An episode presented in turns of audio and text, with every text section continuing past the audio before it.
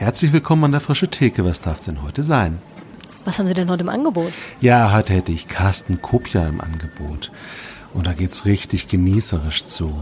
Es geht um Whisky-Tastings, um Saunagottesdienste, darum, Freude im Gottesdienst zu verbreiten, aber auch um mediale Reduktion oder Kirche zum Beispiel nur einmal im Quartal. Spannend. Und es geht ganz generell um die Erprobungsräume in der mitteldeutschen Kirche.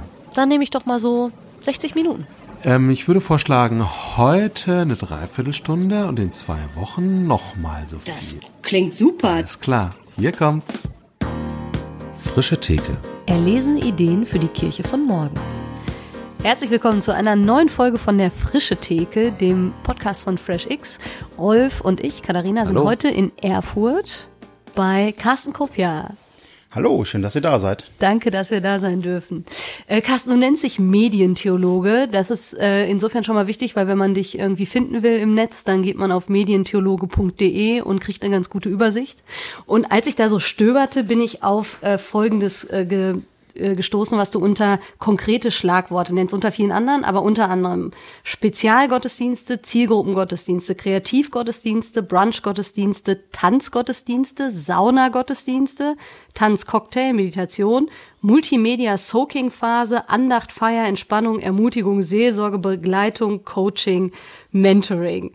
Und ich äh, merkte, wie ich an zig Stellen irgendwie hängen blieb und dachte, okay, Spezialgottesdienst, das kann vieles sein.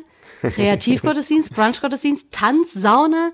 Warum sind dir Gottesdienste so wichtig? Und wieso scheint es für dich irgendwie, ja, wichtig, spannend zu sein, die mal ganz anders aufzuziehen, als man das vielleicht sonst so gewohnt ist?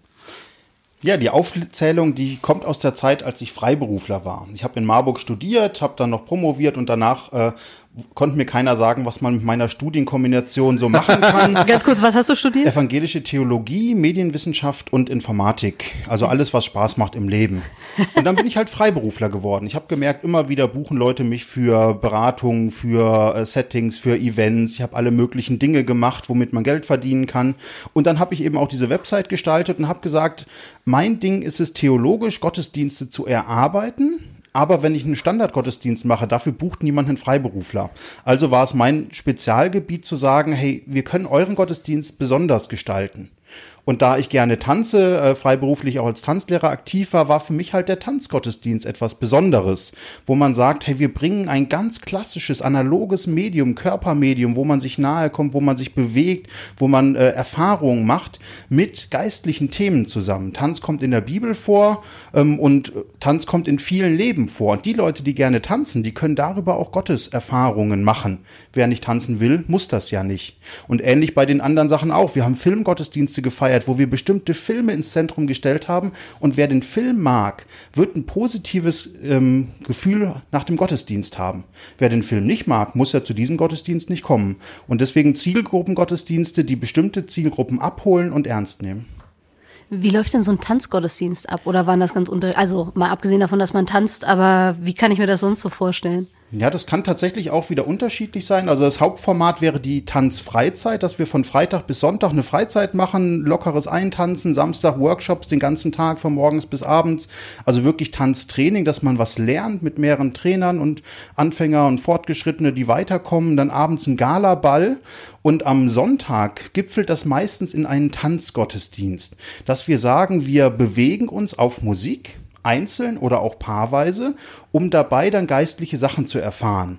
Also ich habe zum Beispiel das Icarus-Projekt mal genommen, äh, was ja sehr stark vom Aufstieg und Fall eines Menschen oder wie gehe ich mit Scheitern um und habe diese Musik dann tänzerisch eingebaut. Das heißt, die Leute meditieren über ein hochemotionales Lied und ich lade dann ein, das nicht im Sitzen zu tun, sondern aufzustehen und mit der Musik mitzugehen, sich zu bewegen, zu tanzen oder dann kommen auch mal äh, Melodien von Amelie, wo man wirklich durch den Raum sich bewegen kann oder Psalmdramas, irgendwelche ähm, trommellastigen Rhythmen, wo man wirklich stampft und auf und wo man Emotionen rauslassen kann, wo man dann aber auch wieder federleicht wird und auf einmal auch Gotteserfahrung in Tanz umsetzen kann. Wow, voll spannend. Das heißt, für dich ist es wichtig, den ganzen Menschen, ähm, also dass der ganze Mensch spirituell ist und, und eine Gotteserfahrung macht, weil meistens ist es ja eben so, du sitzt und denkst und hörst und singst vielleicht noch, das ist dann noch fast das Körperlichste. Oder eben äh, dann manchmal noch irgendwie beim Abendmahl oder bei der, bei der Eucharistie. Aber so ähm, Tanzen oder auch Sauna ist ja nun richtig körperlich. Aber auch Cocktails, das Genuss, das ist so, äh, das lag dir schon immer nah oder bist du irgendwie darauf gekommen im Laufe deines Lebens?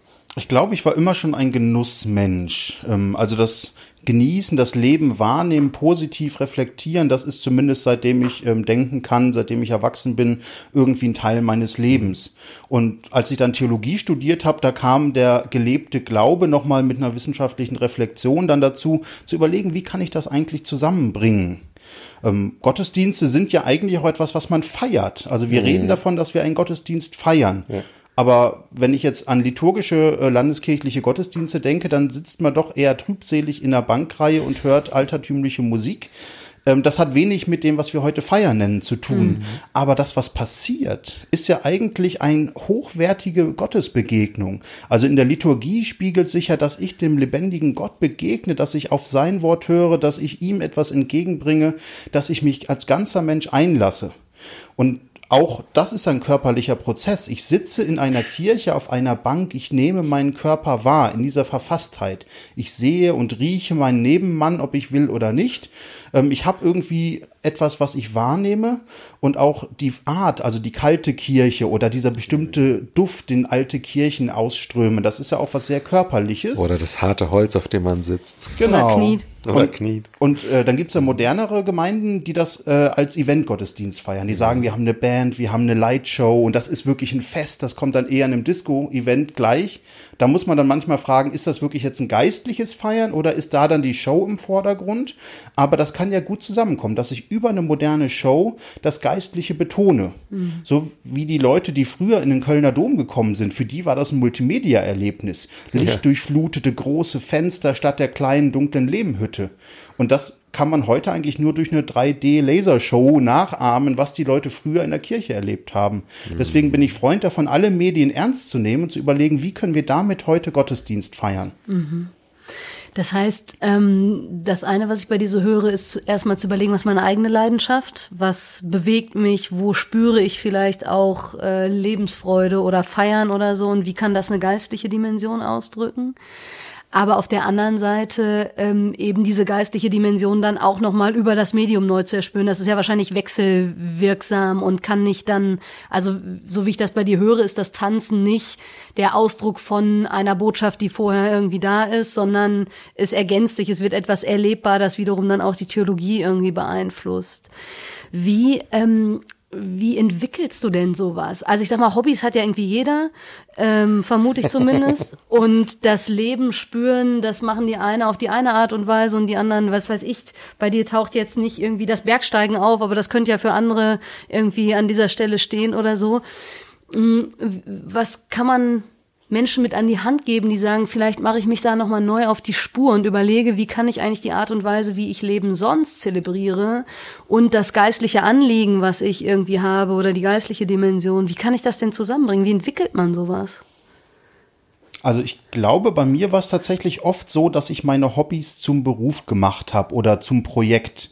Ähm, und ich war dann ja Freiberufler, das heißt, ich habe davon gelebt, dass ich das gemacht habe, was mich begeistert hat. Ich war nie jemand, der gesagt hat, ich möchte gerne um jeden Preis einen Auftrag haben, um Geld zu verdienen. Klar, manchmal muss man Geld haben, um Miete und Steuern und äh, alles Mögliche zu bezahlen. Aber es ging mir eigentlich immer darum, dass ich etwas tue, was sinnvoll ist. Für mich, für andere Menschen, dass ich Freude verbreite dass ich Menschen dabei helfe, das Leben zu genießen. Das war immer so meine Mission. Mhm. Und das heißt, dann habe ich damit angefangen, was mir Spaß macht. Und ich hatte Lust am Cocktail mixen. Ich hatte mal in einer Bar gearbeitet und dann haben Freunde mich gefragt, kann ich, äh, ob ich auf ihrer Hochzeit Cocktails mixen kann. Und dann ist das irgendwann zu einer freiberuflichen Tätigkeit geworden, dass ich immer öfter Cocktails gemixt habe. Und dann kam das auch in geistliche Bezüge rein, dass ich dann bei einem christlichen Jugendevent alkoholfreie Cocktails gemixt habe. Und ich glaube, äh, bei Teen Street war das damals äh, über zehn Jahre hinweg über 2000 Teenager im Cocktails mixen geschult habe habe, die dann äh, zu Hause weiter mit irgendwelchen Sirups und Säften alkoholfreie Cocktails gemixt haben. Und wir haben auf der einen Seite über Genuss geredet, warum Gott Genuss gut findet, auch über das Thema Alkohol. Braucht man Alkohol, braucht man keinen Alkohol? Wie gehe ich damit um, wenn woanders Alkohol in den Cocktails drin ist? Und vor allem auch über Gemeinschaftserfahrung. Wo bringen Cocktails mich zusammen? Wie kann ich das vielleicht in der Gemeinde auch für irgendwelche Events nutzen? Und dann fand ich das total schön, wenn Leute mir hinterher Fotos geschickt haben aus irgendwelchen fremden Ländern, wo sie wohnen, wo sie dann in der Gemeinde eine Cocktailbar aufgebaut haben und zum Sommerfest irgendwelche alkoholfreien Cocktails gemixt haben. Also sowas hat mich dann immer motiviert und dann habe ich natürlich das Projekt weiterentwickelt. Die Sachen, die nicht so gut gelaufen sind, die sind im Sande verlaufen, da rede ich jetzt nicht mehr so viel drüber. Aber die Sachen, die. Die wollen wir auch wissen. Ja, vielleicht später. Die Sachen, die gut gelaufen sind, sind dann aber auf der Website gelandet. Oder zumindest äh, habe ich die dann öfter gemacht. Also Tanzen und Cocktails, das waren tatsächlich so Dauerbrenner, die ich äh, in meiner Freiberuflichkeit ständig mache und auch jetzt teilweise noch. Also ich bin ja jetzt festangestellt bei der Evangelischen Kirche in Mitteldeutschland. Deswegen ist all dieses freiberuflich in den Hintergrund getreten. Das geht nur noch nebenbei. Aber die Tanzfreizeit zum Beispiel, die gibt's immer noch. Und vermutlich, also wir kommen ja gleich noch dazu, was du hier jetzt eigentlich so machst, aber lässt sich da ja auch mal nichts miteinander verbinden. Ähm, und das, was irgendwie dich in deiner Freiberuflichkeit bewegt hat, das ist ja vermutlich auch was, was dienstlich jetzt irgendwie sozusagen Ausdruck finden kann. Aber bevor ich dazu was sage, muss ich ja sagen, mich hat die letzten Wochen, ich wollte mich immer zu einem deiner Whisky-Abende anmelden, weil mich das, ich habe das auch schon mehrfach erzählt, obwohl ich noch gar nicht dabei war, dass es mich so begeistert hat, dass jemand in Erfurt sitzt und sagt, du kannst ein Whisky-Tasting mit mir über Zoom machen, ich schick dir irgendwie abgefüllte, ich weiß gar nicht, Pinneken und äh, dann haben wir ein Tasting per Zoom. Erzähl doch mal ganz kurz, weil ich den Eindruck habe, das ist was Aktuelles gerade, was irgendwie auch läuft. Und jetzt haben wir so viel über Nicht-Alkohol gesprochen, da können wir auch kurz über Alkohol reden. Genau, wir sind ja jetzt FSK 18. ähm, Nee, ich fand es immer gut, für Jugendliche alkoholfrei mhm. zu arbeiten, aber ich bin ja nun erwachsen und trinke auch gerne ab und zu Alkohol. Und mit denen, die das auch tun, haben wir in Erfurt öfter mal Whisky-Tastings gemacht, einfach vor Ort. Und als jetzt Corona kam, hatten wir das Problem, wir durften uns nicht mehr treffen. Mhm. Und dann habe ich gesagt, liebe Freunde, ähm, ich komme mit dem Fahrrad vorbei, ich schmeiß euch sechs kleine Whiskyfläschchen in äh, Postkasten und dann können wir auf Abstand ein Whisky-Tasting machen. Und das kam gut an, dass wir so mit zehn Erfurtern äh, das dann über Zoom gemacht haben. Ich habe das auf Facebook kommuniziert und dann haben Freunde von mir aus Frankfurt, aus Bremen, aus Berlin sich beschwert. Warum durfte ich nicht dabei sein? Naja. Das ist vor Ort natürlich keine Frage, aber über Zoom. Genau. Ja. Und da kam dann der Eventmanager wieder durch und hat gesagt, okay, nächster Termin, ähm, ich kündige es frühzeitig an. Wenn ihr euch zwei Wochen vorher anmeldet, kann ich euch was abfüllen und per Post schicken. Ich dachte, das ist ein Gag, das macht man mal und dann ist es durch. Ähm, und wir hatten dann eben deutschlandweit ein Whisky-Tasting, wo dann 15, 20 Leute zusammenkamen und die fanden das gut. Die haben dann, nachdem wir wirklich dreieinhalb Stunden über Zoom zusammen sechs Whiskys verkostet haben und O und A gesagt haben und den mag ich, den mag ich nicht so, der ist doch toll. Wie ist der im Abgang so? Genau, also das war wirklich hochwertige, tiefgängige Gespräche, wo dann teilweise auch was Geistliches mitkam. Also man erzählt natürlich dann noch über das iroschöttische Mönchtum und wie das mit Kirche zu tun hat, wo äh, Whisky und äh, Geistliches wirklich dann auch eine gute Verbindung bieten. Und das Schöne ist, dass dann eine Community draus geworden ist. Also es sind so 20, 30 Leute, die immer mal wieder dabei sind. Und wir haben im Frühjahr wirklich dann monatlich einmal so ein Whisky-Tasting online gemacht. Jetzt ist es weniger, jetzt machen wir es noch einmal im Quartal. Aber das sind wirklich Leute, die äh, sagen, äh, es ist toll, wir wollen das weitermachen, weil wir alle zu Hause sind. Niemand muss danach nach Hause fahren. Jeder ist da, wo er direkt schlafen gehen kann. Und trotzdem hat man die Gemeinschaft, als würde man sich treffen. Also Leute, die nie dabei waren, verstehen das vielleicht nicht so, aber es ist wirklich so ein alte Freunde wieder treffen, obwohl ich manche aus dieser Gruppe noch nie physisch getroffen habe. Mhm. Aber es sind Leute, wo man eine tiefe Verbindung hat, wo man schon Urlaubsgeschichten gehört hat, wo man zusammen den äh, 15. Whisky gerade trinkt und das Gefühl hat, Mensch, ich weiß doch, wie der oder die tickt. Und ähm, ja, also ich freue mich, dass immer wieder Leute dabei sind. 5. Dezember, der nächste Termin. äh, nominell ist es eine Privatveranstaltung, aber äh, wer dabei sein will, äh, kann mich gerne anschreiben und dann verschicke ich sechs kleine Fläschchen zum Selbstkostenpreis. Und für mich ist der Vorteil, dass ich halt, wenn alle die Flaschen mitfinanzieren, mir auch mal unglaublich teuren Whisky leisten kann, mm. den ich dann nicht selber bezahlen muss. Also ähm, für jedes Tasting kaufe ich dann sechs neue Flaschen, die ich selber auch dann natürlich neu äh, kennenlerne. Und ähm, ja, ich freue mich, wie gut das gewachsen ist. Jetzt haben die ersten angefragt, nächstes Jahr eine Whisky-Reise nach Schottland zu machen. Ähm, kann sein, dass das passiert, ist äh, Status jetzt noch nicht äh, fest, aber es gibt Überlegungen dazu. Ja. Ähm, aber das heißt ja, die Erfahrung zeigt, da entstehen Be äh, Beziehungen im, ich sage jetzt mal weitestgehend digitalen Raum und die münden auf einmal in dem Wunsch, sich irgendwie physisch zu begegnen. Jetzt, weil wir da irgendwie sind, ähm, das ist ja in den letzten Wochen und Monaten auch massiv diskutiert worden. Ist das eigentlich echte Gemeinschaft? Äh, kann man das, also ich bin jetzt fern davon, das gegeneinander irgendwie ausspielen zu wollen, aber die Tendenz war ja immer wieder da zu sagen, na ja, das ist jetzt mal Kommt immer wieder, so eine nette ja. Überbrückung, aber eigentlich sind wir froh, wenn wir das nicht mehr machen müssen, äh, sondern wenn man sich wieder so richtig irgendwie physisch begegnen darf. In echt. Genau, in echt, weil digital nicht in echt ist. Ja. Was würdest du da von deiner Erfahrung her, ich meine, das ist jetzt nicht deine einzige, aber eine, die ja irgendwie jetzt auch noch sehr frisch ist, wie erlebst du da Online-Gemeinschaft? Ich glaube, dass beides seine Berechtigung hat. Tatsächlich ist äh, eine mediale Gemeinschaft immer eine reduzierte Gemeinschaft. Also heute sehen wir uns vor Ort. Das heißt, äh, ich kann euch sehen, kann euch ähm, wahrnehmen. Ihr nickt jetzt gerade. Ja, so, so schlimm ist noch nicht, aber wir haben ja Abstand. Aber zum Beispiel sehe ich, ob ihr gerade lacht oder ob ihr nickt oder was ihr macht. Und die Leute, die das jetzt hören, die sehen das ja alles nicht. Also medial ist immer eine Reduktion der Kanalvielfalt. Das kann Vorteile haben, Stichwort riechen. Also manchmal ist es ganz gut, wenn man ähm, nur begrenzte Kanäle hat oder wenn ich einfach Sachinformationen will. Wenn ich einen Vortrag höre, dann brauche ich gar nicht unbedingt das Bild dazu. Dann will ich jemandem zuhören, vielleicht die Augen entspannen dabei oder beim Spazierengehen einen Podcast hören. Das ist total einfach. Aber wenn ich eine Beziehung baue, dann will ich, glaube ich, irgendwann Kanäle hinzufügen. Das merkt man beim Online-Dating. Man tippt irgendwas, irgendwann will man ein Foto sehen. Dann will man vielleicht ein Video sehen. Man will sich mal live begegnen. Und man will immer mehr Kanäle hinzufügen. Und eine gute Online-Gemeinschaft, die wird meiner Meinung nach immer in eine physische Realisation übergehen. Mhm. Also ähm, ich mag ja ähm, die virtuelle Realität und die will ich ernst nehmen, aber die ist immer nur ein Teil des mhm. Lebens. Mhm. Und ich habe in meiner Doktorarbeit damals das so ein bisschen beleuchtet, Virtualität und Realität gegenübergestellt, miteinander ins Gespräch gebracht.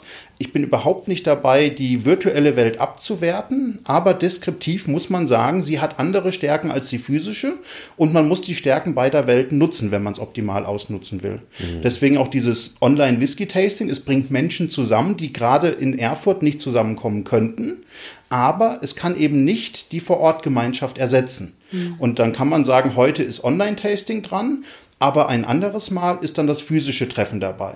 Da sind nicht alle Leute dabei, also es schließt dann auch wieder Leute aus, aber es hat eben eigene Stärken. Mhm. Und wenn man beides ernst nimmt, dann hat man das Beste. Die Kombination ist eigentlich immer spannend. Ne? Das ja. haben wir auch damals bei Jesus.de gemerkt. Also für die Hörer, ich habe früher mal das Portal Jesus.de gemacht. Und das war auch so. Das war eine ganz intensive Gemeinschaft ähm, und digital, aber ganz, ganz schnell war dann der Wunsch, das auch konkret zu machen. Im, im Sinne von physisch zu machen und sich wirklich zu begegnen. Jetzt sage ich das selber schon wirklich, ne? Aber es ist, äh, es ist schon nochmal eine andere Qualität von Beziehung. Und gerade wenn es dann ins Seelsorgerliche geht oder so, wir hatten so eine Gruppe von Menschen mit Missbrauchserfahrungen äh, die haben sich dann tatsächlich über diesen digitalen Weg getroffen mit anderen und da auch teilweise zum ersten Mal überhaupt mit Menschen darüber geredet, über ihre Erfahrungen. Das wäre nicht passiert, wenn der digitale Weg nicht vorher gewesen wäre. Hm. Also die Kombination ist super interessant hm. und spannend. Ja, und das hatten wir auch in der Corona-Zeit gemerkt. Im Sommer haben alle Leute online Dinge gemacht und das war super wertvoll. Ja. Aber wenn man sich wieder vor Ort treffen kann, sagen auch viele Leute, endlich können wir uns wieder mhm. treffen. Und damit zeigt man, dass beides seinen Wert hat. Ja. Und jetzt müssen wir als Kirche auch langfristig überlegen, was wollen wir online beibehalten? Mhm. Weil ja manche Kirchen auch gemerkt haben, wir haben online wieder Sachen erreicht, die wir vorher offline gar nicht erreicht haben. Ja. Und dann jetzt das Beste daraus zu machen und beide Welten ernst zu nehmen, das ist, glaube ich, ein schwerer und ein wichtiger Weg. Das ist ja ein super Stichwort. Nimm uns doch mal mit hinein in das, was du jetzt hier bei der IKM unter dem Stichwort Online-Kirche machst. Also das klingt ja erstmal nach nur online, aber ich vermute, der Teaser gerade von deiner Überzeugung nach muss es immer dann irgendwie auch in die physische Begegnung führen, wird ja wahrscheinlich auch da irgendwie eine Rolle spielen. Ja, das stimmt. Also wir haben von Anfang an gesagt, wir sind eine Online-Gemeinde. Wir wollen im Internet äh, geistliche Realität sichtbar und erfahrbar machen, Gemeinde online leben. Und wir haben aber in unserem ersten Projektantrag schon geschrieben, wir gehen davon aus, dass dann irgendwann die Leute sich auch treffen wollen, dass sie vor Ort mal zusammenkommen wollen. Und wir hatten damals gesagt, so einmal im Jahr gibt es ein Gemeindetreffen und dann kann man wieder ganz viel Online-Gemeinschaft erleben, weil ja in der EKM die Wege auch weit sind, also von nördlich von Magdeburg bis südlich von Meiningen. Da reist man ein paar Stunden und wenn man das alles abdecken will, kann man gar nicht immer zusammenkommen. Deswegen viel online und dann vielleicht auch ab und zu mal sich vor Ort treffen, irgendwie Kloster Volkenroda oder wo auch immer. Ähm, und das Spannende ist, dass am Anfang äh, gar nicht so viele Menschen da waren, die diese Vororttreffen gesucht haben, mhm. sondern am Anfang waren wir tatsächlich eine Online-Gemeinschaft.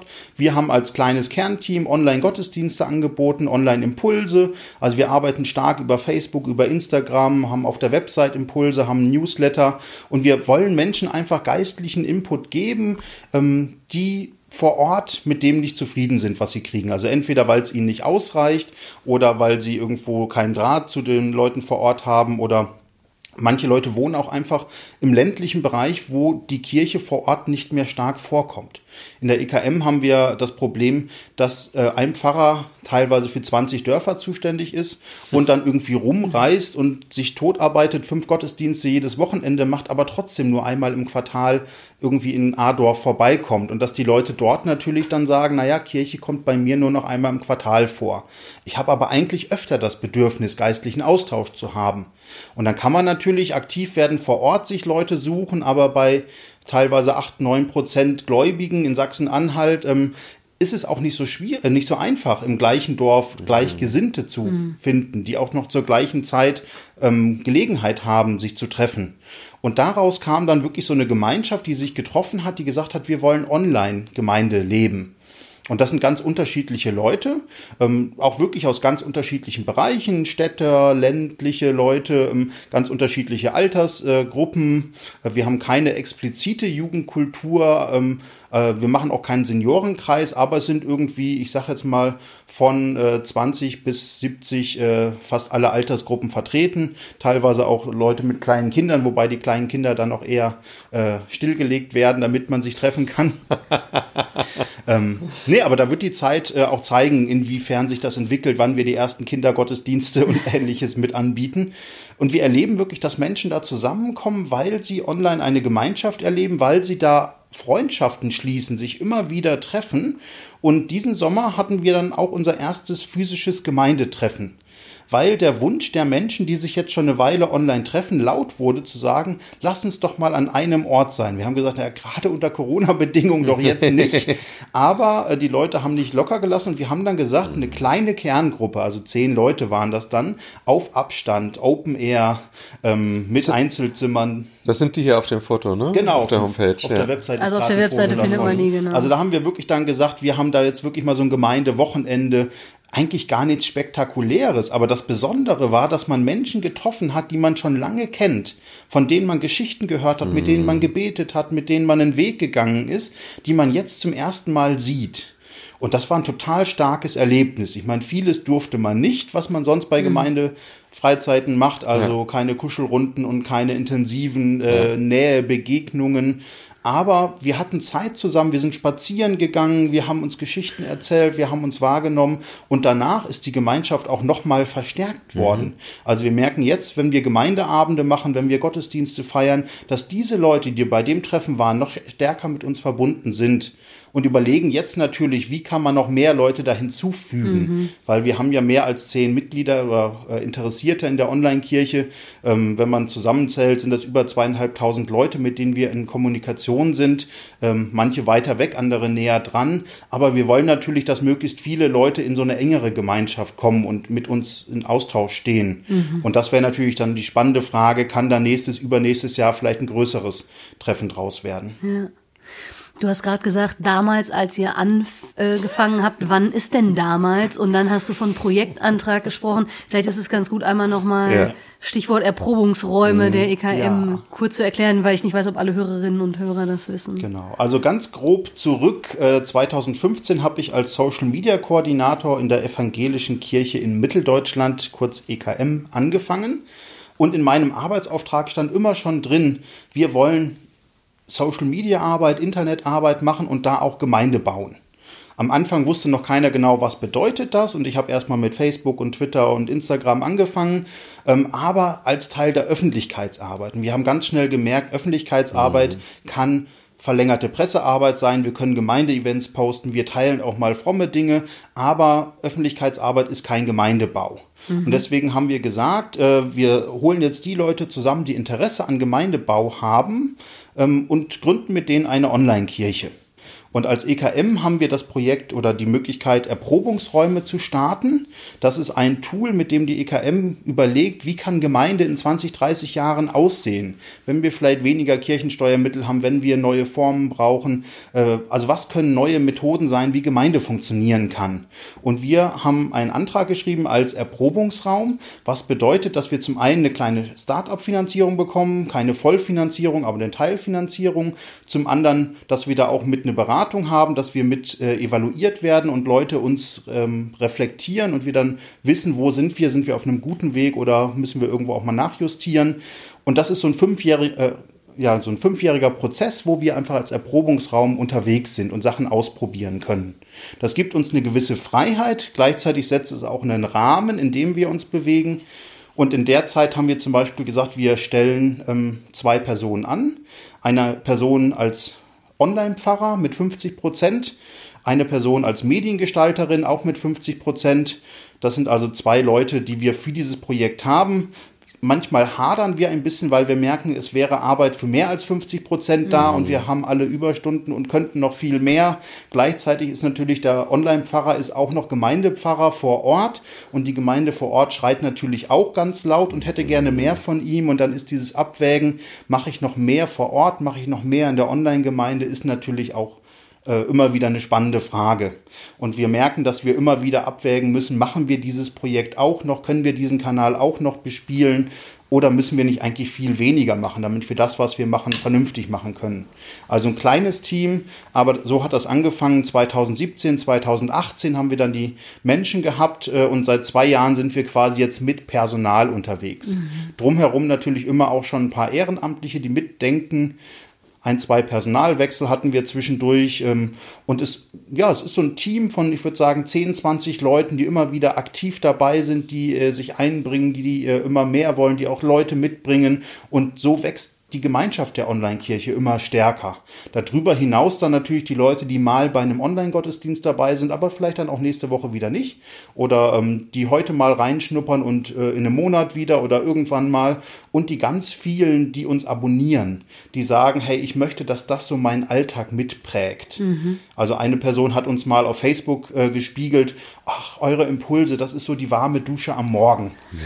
Wo wir uns gedacht haben, ach das ja, das, das, tut gut. Mhm. Es ist jetzt nichts Hochtragendes, wir verändern die Welt nicht im Großen, aber wenn wir den Leuten morgens ein gutes Gefühl geben, dann lohnt sich die Arbeit doch.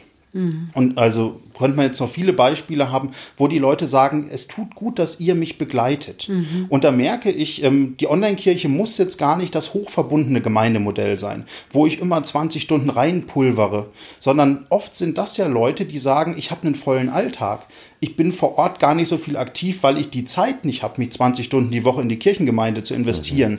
Aber wenn ich dann ab und zu mal so einen Beitrag lese, wenn ich hier sowas, ne, so eine warme Dusche bekomme oder mich hier einbringen kann, hier ein Gebet senden, hier äh, einmal im Monat bei einem Gemeindeabend dabei sein, das ist vielleicht meine Tiefe, die ich brauche. Mhm.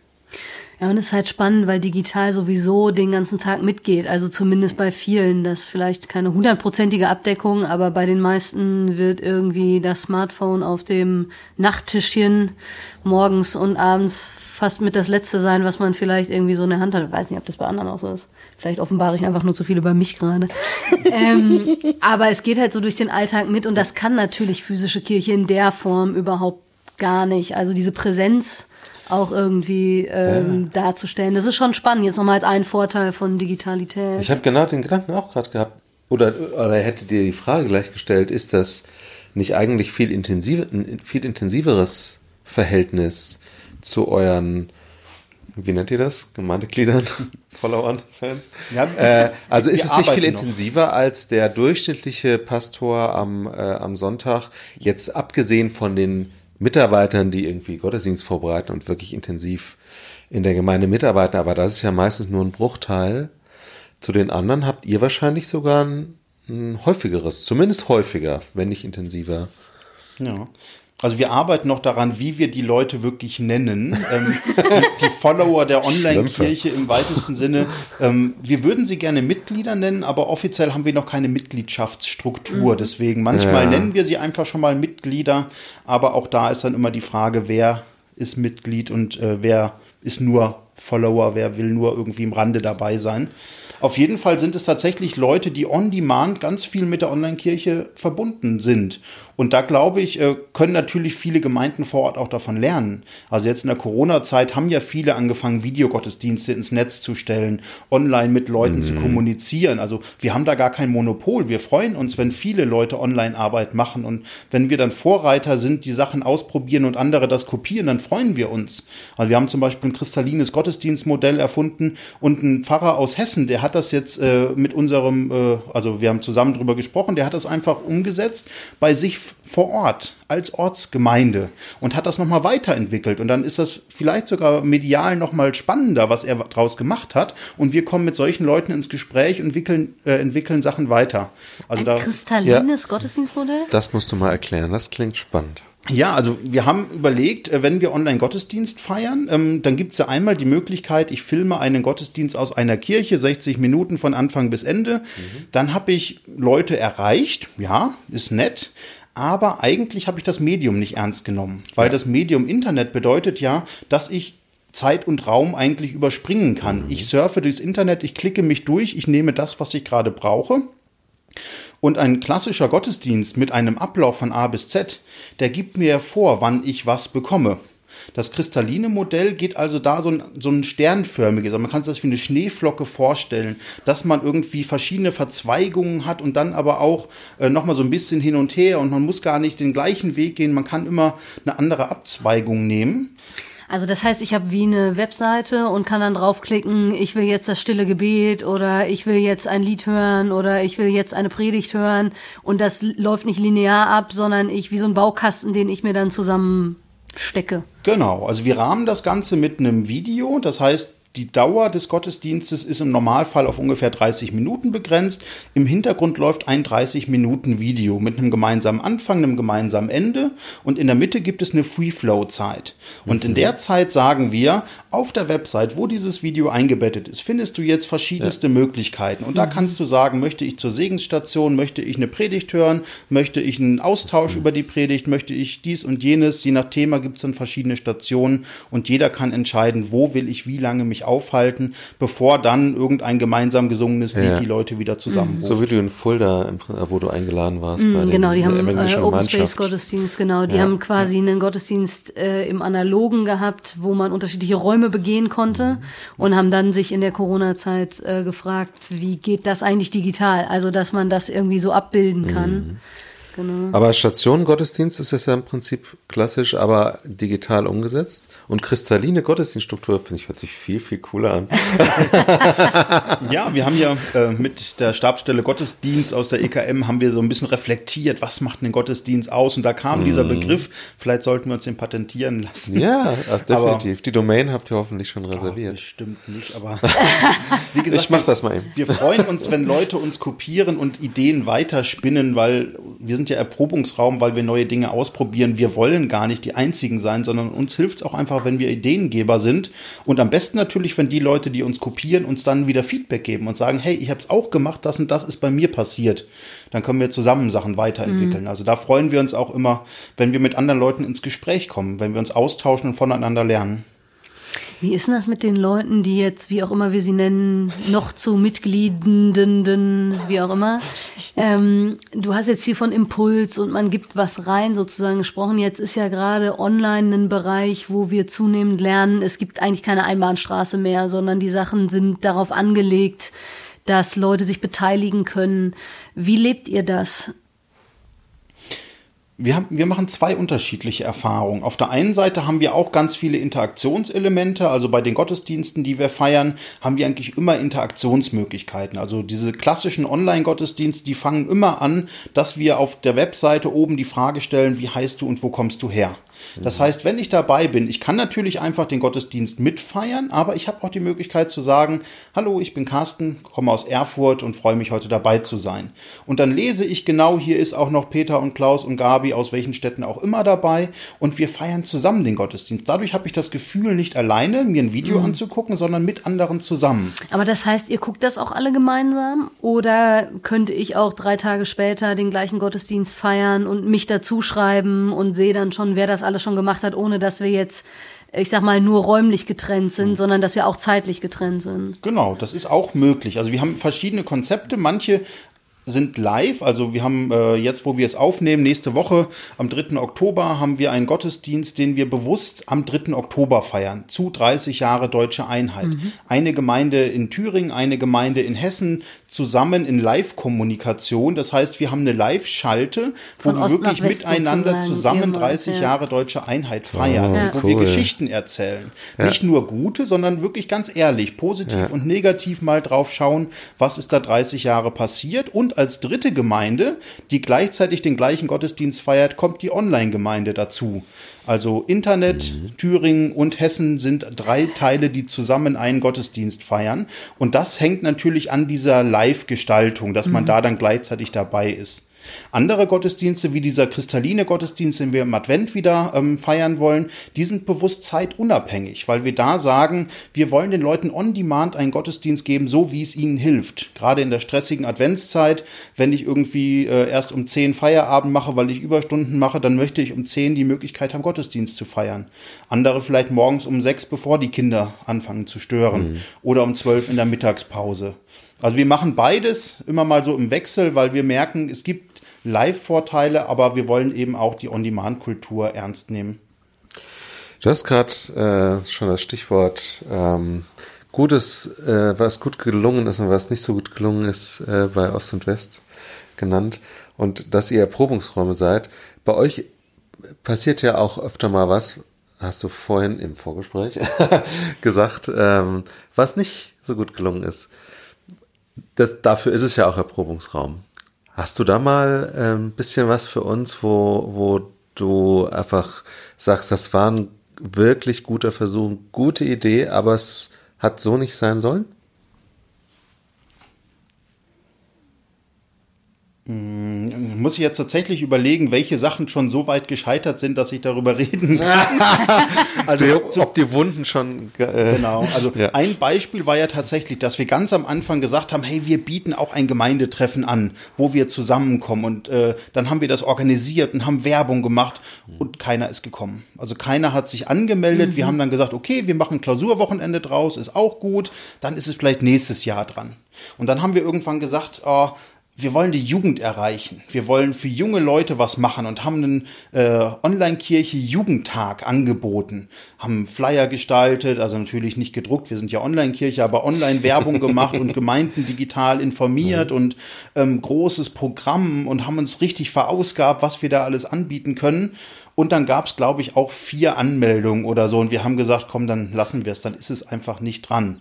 Also das sind so zwei Bausteine, wo mir spontan einfällt, wir haben was gemacht, haben uns mhm. wirklich Mühe gegeben und haben dann hinterher gemerkt, nee, es ist nicht dran. Also entweder wir hätten es nochmal anders bewerben müssen, mit Leuten gemeinsam organisieren oder die Zeit war noch nicht reif. Das Gemeindetreffen zum Beispiel hat dann zwei Jahre später funktioniert, aber nicht, weil wir es angeschoben haben, mhm. sondern weil es von den Menschen kam. Genau. Und da ja. haben wir gemerkt, Gemeinde baut man immer nur mit den Menschen. Mhm. Wir können natürlich einen Rahmen schaffen. Also wenn wir nie Gottesdienste anbieten, wird auch keiner sie mit uns feiern. Aber wenn wir wirklich mit Leuten Gottesdienste feiern wollen, die Gemeindegottesdienste sind, dann ist es gut, wenn die sich aus der Gemeinde entwickeln. Deswegen nehmen wir da jetzt immer mehr auch Kirchenmusiker mit, die aus unseren Kreisen kommen, wo wir mit Leuten gemeinsam Sachen gestalten, wo Leute sich mit einbringen können und wir damit die Gemeinschaft stärken. Spannend. Wie kriegt man denn überhaupt mit, wenn man sagt, wir wollen Online-Kirche sein, was die Menschen bewegt? Weil ich meine, das ist ja, selbst wenn ich in einem Stadtteil sehr konkret, sage ich mal, Landeskirche eine Parochie habe, dann ist das schon ja sehr divers. Aber ähm, online habe ich ja quasi alle und keinen so ungefähr, den ich erreichen könnte oder mit dem ich in Kontakt treten könnte. Habt ihr damals im Prozess, als ihr das angestoßen habt, überlegt, ob ihr eine bestimmte Zielgruppe habt oder war das mehr so, naja, wir machen mal, was uns gut gefällt und wer dazu kommt, kommt halt dazu. Wie läuft das bis heute oder wie lief das auch an? Wir haben tatsächlich eine Art Zielgruppenanalyse am Anfang gemacht und haben uns so ein äh, Schachbrett aufgemalt und überlegt, welche Segmente wollen wir wie stark ansprechen.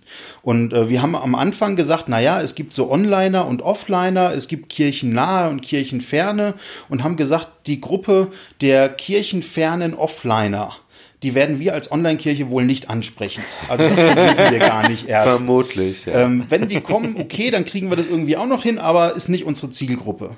Und dann haben wir gesagt, na ja, aber die, die kirchennah sind und Onliner sind, das ist doch eigentlich so unsere Hauptzielgruppe. Und äh, da wollen wir investieren. Und gleichzeitig haben wir aber gemerkt, es wird ganz viele geben, die kirchennah sind, aber offline unterwegs sind, also die nicht so internetaffin sind. Das ist so der typische Landeskirchler.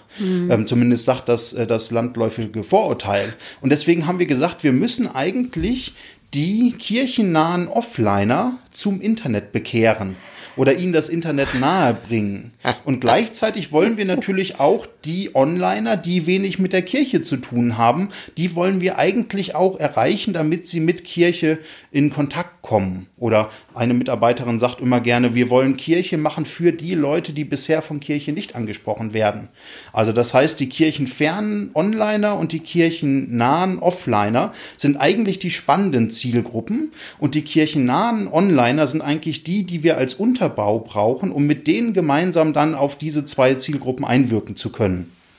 Und bewahrheitet sich das in der Praxis jetzt? Also, dass ihr sagt, das sind tatsächlich auch so die drei Gruppen, mit denen ihr in Kontakt seid? Ja, ich würde sagen, auf jeden Fall. Ähm, Spannend ist, dass wir die kirchennahen Offliner stärker als gedacht erreichen. Also Offline ist jetzt so ein Schwarz-Weiß-Begriff. Das sind natürlich Leute, die irgendwie das Internet bedienen können. Aber die jetzt von sich aus nicht sagen würden, das ist irgendwie, da fühle ich mich wohl Genau. oder das ist mein Herzensding oder Wenn so. wir einen. Gemeindeabend per Videokonferenz machen, müssen wir dann schon genau erklären, auf welchen Knopf sie drücken müssen, um was zu machen. Also da merkt man, das sind nicht die, die primär jetzt äh, Onliner sind, aber die merken, diese Online-Gemeinschaft, die tut ihnen gut. Wir hatten auch äh, ein Beispiel. Wir machen äh, einmal die Woche immer so ein Video, wo unser Landesbischof ein Lied singt und eine Andacht hält. Trotzdem verbunden heißt das, ähm, weil wir in der Corona-Zeit gesagt haben, wir können uns nicht vor Ort treffen, aber wir bleiben trotzdem verbunden die Mittags, äh, die Mittwochsandacht, äh, Mittwoch 18 Uhr vom Landesbischof. Und das läuft über die Kanäle der Online-Kirche, weil wir sagen, da können wir online eben mit Leuten auch Kirche bauen. Und es gibt äh, ein älteres Ehepaar, die das toll fand, die den Landesbischof da immer zugehört hat. Und dann hatte er einmal gesagt, nächste Woche ist übrigens auch Gemeindeabend der Online-Kirche. Und dann sind die dazugekommen und haben erstmal gedacht, ach, wir waren jetzt ein bisschen enttäuscht, dass der Landesbischof gar nicht hier bei dem Online-Treffen dabei ist.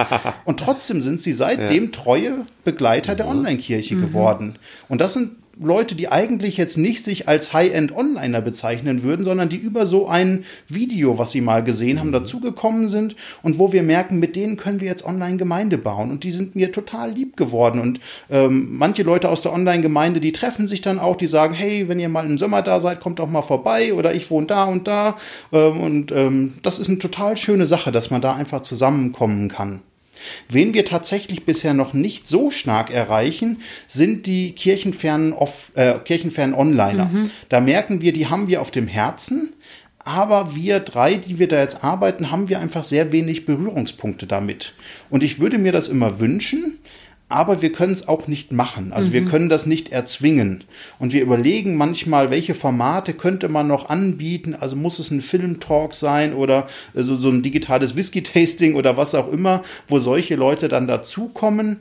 Ähm, gleichzeitig kommen wir dann an die Ressourcenprobleme. Wir können nicht noch tausend Veranstaltungen machen, äh, sondern wir überlegen jetzt erstmal, wie wir mit den Leuten, die da sind, Gemeinde sein können, Gemeinde bauen, in der Perspektive, dass wir dadurch ähm, Veranstaltungen entwickeln, wo auch kirchenferne Onliner sich angesprochen fühlen. Also von der Sprache und vom Setting wollen wir gerne so offen sein, dass man nicht hochkirchenverbunden sein muss, um uns gut zu finden. Ja. Ob wir es schaffen, ist eine andere Frage, weil wir natürlich irgendwo fromme Menschen sind. Ähm, aber wir geben uns zumindest Mühe und freuen uns über Feedback, wenn wir Sachen noch besser machen können. Der zweite Teil mit Carsten Kopja folgt dann in zwei Wochen. Tschüss, bis dahin. Frische Theke. Der Podcast von FreshX.